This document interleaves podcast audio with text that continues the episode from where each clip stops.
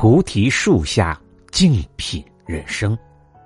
大家好，我是沧海一飞鸿。今天跟大家分享的文章是：你没穷过，你不懂。十宗罪里面有这样一句话：有时我们的眼睛可以看见宇宙，却看不见社会底层最悲惨的世界。近几年，穷人原罪论横行。认为人之所以穷，是因为思维和努力方向不对。然而，在真实的世界里面，穷人真的已经拼到了极限。香港曾经有一个节目叫做《穷富翁大作战》，导演邀请了四位来自上层家庭的精英，抛弃原来的光鲜生活，去体验底层穷人的艰苦。其中一位嘉宾是香港纺织大王之子。人称“一代酷王”的田北辰，对于即将开始的贫穷生活，他自信的说：“我始终信奉自由市场。如果你有斗志，即使是弱者也可以变成强者。”田北辰的挑战是体验一名清洁工的真实生活。根据节目的要求，他上交了自己的现金、银行卡、电话，也不能向朋友求助。领取了一天五十港币的生活费以后，他住进了一点六平方米的龙屋，和三十多户邻居共用一个公共卫浴。田北辰没有想到，如此简陋的居住条件，一个月竟要一百多元租金。四周有邻大多是领着低保的住户，除去生活的开支，所剩无几。第一晚，田北辰无法入睡。提前规划起第二天的上班路线。他发现上班要坐的巴士一趟就要十三块多，一来一回二十七元，剩下的二十三元就是生活费，要安排一日三餐，无论怎么分配都是不够的。到了第二天，田北辰正式开工，可才开始两个小时，他就吃不消了。原计划在两个小时里面清理一整条街的垃圾桶，因为动作慢，根本做不完，只好在午饭的时间继续工作。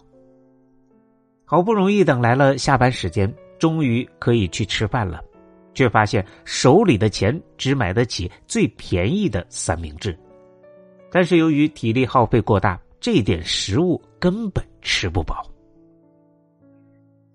一天下来。田北辰早已经筋疲力尽，一起同行的同事竟还要赶往下一场工作。他们说，一份工作根本无法支撑生活，多一份工作才多一分收入。这么高强度的工作模式让田北辰觉得很不人道。才过了两天，他就决定提前结束这次贫穷生活的体验。他一脸疲惫的说。很奇怪，我这两天只是考虑吃东西，完全没有什么盼望。我什么都不想，努力工作只是希望吃一顿好的。至此，他终于明白了穷人之所以穷困的原因：他们根本没有多余的时间和精力去改变环境，能做的只有果腹眼前的生活。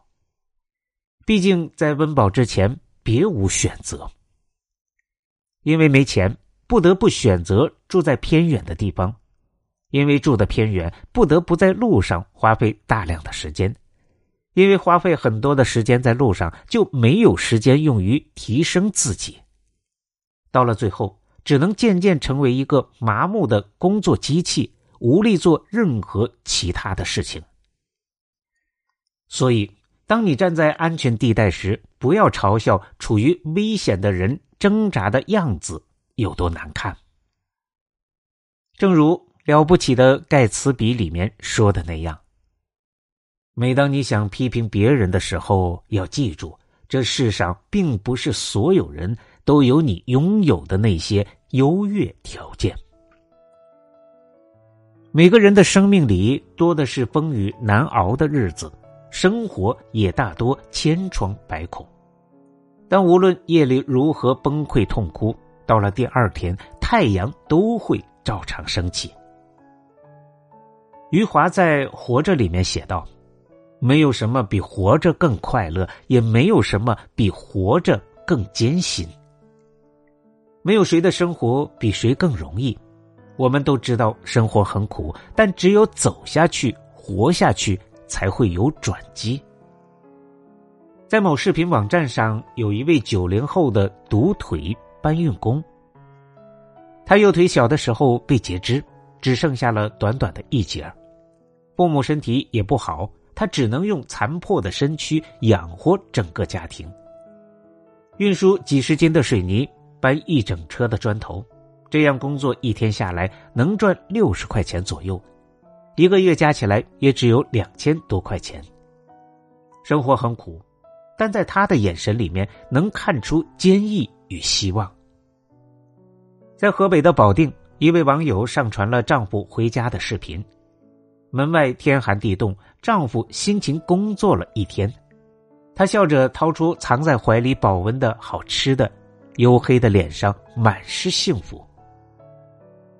青岛一对环卫工人夫妇，年复一年，日复一日，勤勤恳恳的工作着。每天，他们一人清扫，一人收起，分工到位，熟练马力。生活虽然枯燥，但是脸上总洋溢着笑容。他们用汗水擦亮街道，思想与情感早已与城市融为一体。廖一梅在《像我这样笨拙的生活》里说：“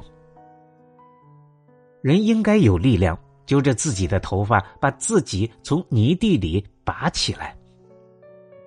生活艰苦，我们除了坚强，别无选择。这个世界上，有人在承担你无法忍受的痛苦，也有人在比你更努力的生活。善于寻找生活中那些让我们开心、给我们力量的小确幸，你会发现，原来生活也没有那么糟糕。正如村上春树所说：“尽管眼下十分艰难，可日后这段经历说不定就会开花结果。”感谢您的收听，本节目由喜马拉雅独家播出。